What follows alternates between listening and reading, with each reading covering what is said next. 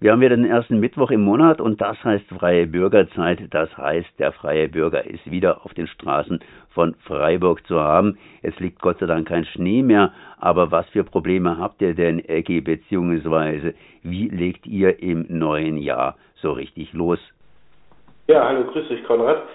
Ähm, ja, wie legen wir los? Ähm, vielleicht sollte ich mal an dieser Stelle als erstes erstmal äh, von der ganzen Redaktion vom Verein, auch unseren, von unseren Verkäuferinnen ein herzliches Dankeschön aussprechen.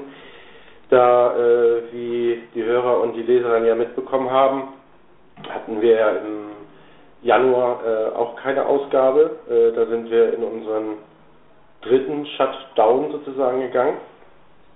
Angefangen hat es ja im, im muss ich jetzt mal überlegen, im, schon zu lange her, äh, genau, Ende März und Ende April, also die äh, März- und die April-Ausgabe, ähm, wie war das? Die April-Ausgabe gab es, glaube ich, nicht, genau. Und äh, an der Stelle auch nochmal ganz großes Dankeschön. Ähm, wir haben in der Zeit äh, so viele Anrufe bekommen, E-Mails bekommen, wurden gefragt, ja, wie geht's denn euch? Äh, geht's jetzt äh, den Bach runter oder was wird äh, aus unseren Verkäuferinnen? Da haben, haben wir uns natürlich äh, auch viele Gedanken gemacht. Also jetzt so als kleiner Jahresüberblick äh, nochmal von 2020. Da haben wir uns natürlich auch viele Gedanken gemacht und bei unserem ersten Shutdown äh, haben wir uns natürlich erstmal darauf konzentriert. Das heißt natürlich erstmal, wir haben ein Hygienekonzept erstmal ausgearbeitet, äh, wie es dann, wenn es dann weitergeht, wie das dann ausschaut auf den Straßen von Freiburg. Ähm, und in der ähm, ganz frischen Zeit, ähm, da kamen so viele, wie gesagt, Anrufe und E-Mails und ganz viele Unterstützung, auch, auch äh, Geldspenden kamen rein, äh, so dass wir äh, Ende März und Ende April ähm, den Verkäufern, äh, die Verkäufer ein bisschen finanziell auch unterstützen konnten äh, in, in der neuen und harten Zeit vor allem. Hm, was ich dazu auch noch sagen möchte, ist, ähm, dass es für unsere Verkäufer natürlich auch nicht leicht ist. Natürlich fehlt das, fehlt vielleicht das Geld, aber es kommt nicht nur aufs Zubrot drauf an, äh, es kommt auch darauf an, äh, dass, dass die auch ihren Tagesablauf strukturieren möchten und der ist ja auch weggebrochen und äh, auch die Herstellung von, von den ganzen sozialen Kontakten ist weggefallen. Aber wie gesagt, finanziell konnten wir die dank äh, ganz toller Spenden äh, die Verkäufer unterstützen. Auch jetzt im Dezember konnten wir die Weihnachtszeit ein bisschen erträglicher machen. Und da echt wirklich nochmal ein ganz tolles, großes Dankeschön an die Spender und an die Helfer und an die vielen und zahlreichen Anrufe. Das war, also das war ein überwältigendes Gefühl für uns in der Redaktion einfach da helfen zu können durch diese Unterstützung.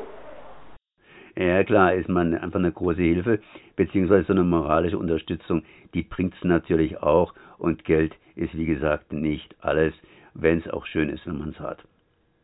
Genau. Jetzt gibt es zumindest die neue Zeitung, die ist jetzt wieder da. Und ihr plant natürlich auch fürs Jahr. Jetzt ist natürlich die offene Frage, wird es wieder einen Shutdown geben oder was passiert? Das weiß niemand. Es weiß auch niemand, wie sich diese neuen ja, Corona-Variationen auswirken werden. Aber zumindest habt ihr jetzt ein Heft real in den Händen und das wird im Februar einfach mal rausverkauft. Was habt ihr? Was haben wir in dieser Ausgabe? Ja, wir ähm, haben wieder einen ganz tollen Artikel von Harry Deliol und zwar ähm, zu unserer Serie Street People haben wir uns diesmal die Bahnhofsmission vorgenommen. Und zwar haben wir mit der Sarah Google gesprochen, das ist die Leiterin ähm, vom Sozialamt. Die haben wir dann mal näher beleuchtet, beziehungsweise äh, die Bahnhofsmission ein wenig näher beleuchtet, mit tollen Bildern auch. Äh, vielen Dank an der Stelle an Felix Grotelot, ganz tolle Fotos. Und wir fanden es halt auch wirklich mal an der Zeit, äh, solch, solch große und wichtige Sache dort, die dort stattfindet, äh, mal ein bisschen in den Fokus äh, zu rücken, zu heben. Ähm, das ist so ein ganz kleiner Laden, der ist ein bisschen, den sieht man kaum, ja. Und äh, da können halt die Menschen äh, reingehen, sich aufwärmen, Jetzt ist halt ein bisschen schwieriger natürlich mit dem Lockdown, Lockdown aber ja, die Räumlichkeiten sind halt ziemlich klein.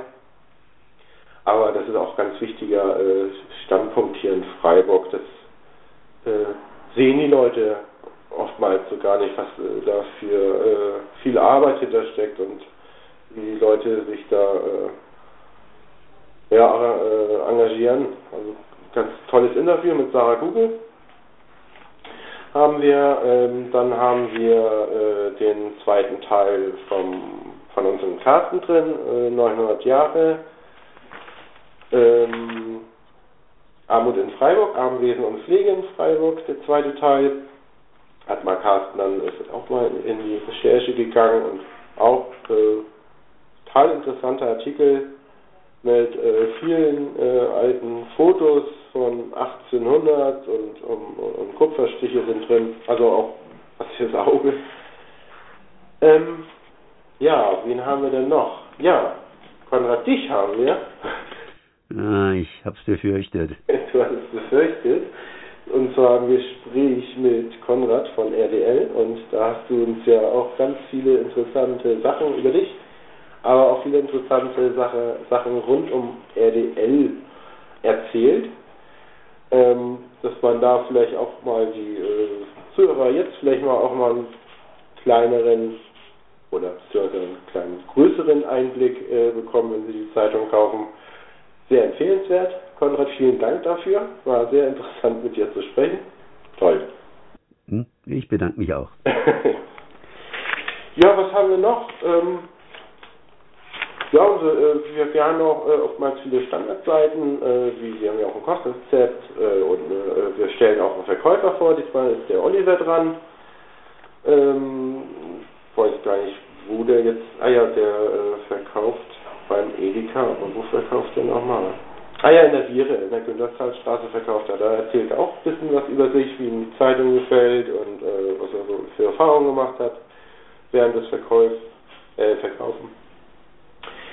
Dann haben wir eine Buchbesprechung von unserer Utasch, äh, handelt diesmal äh, Der Junge am Strand.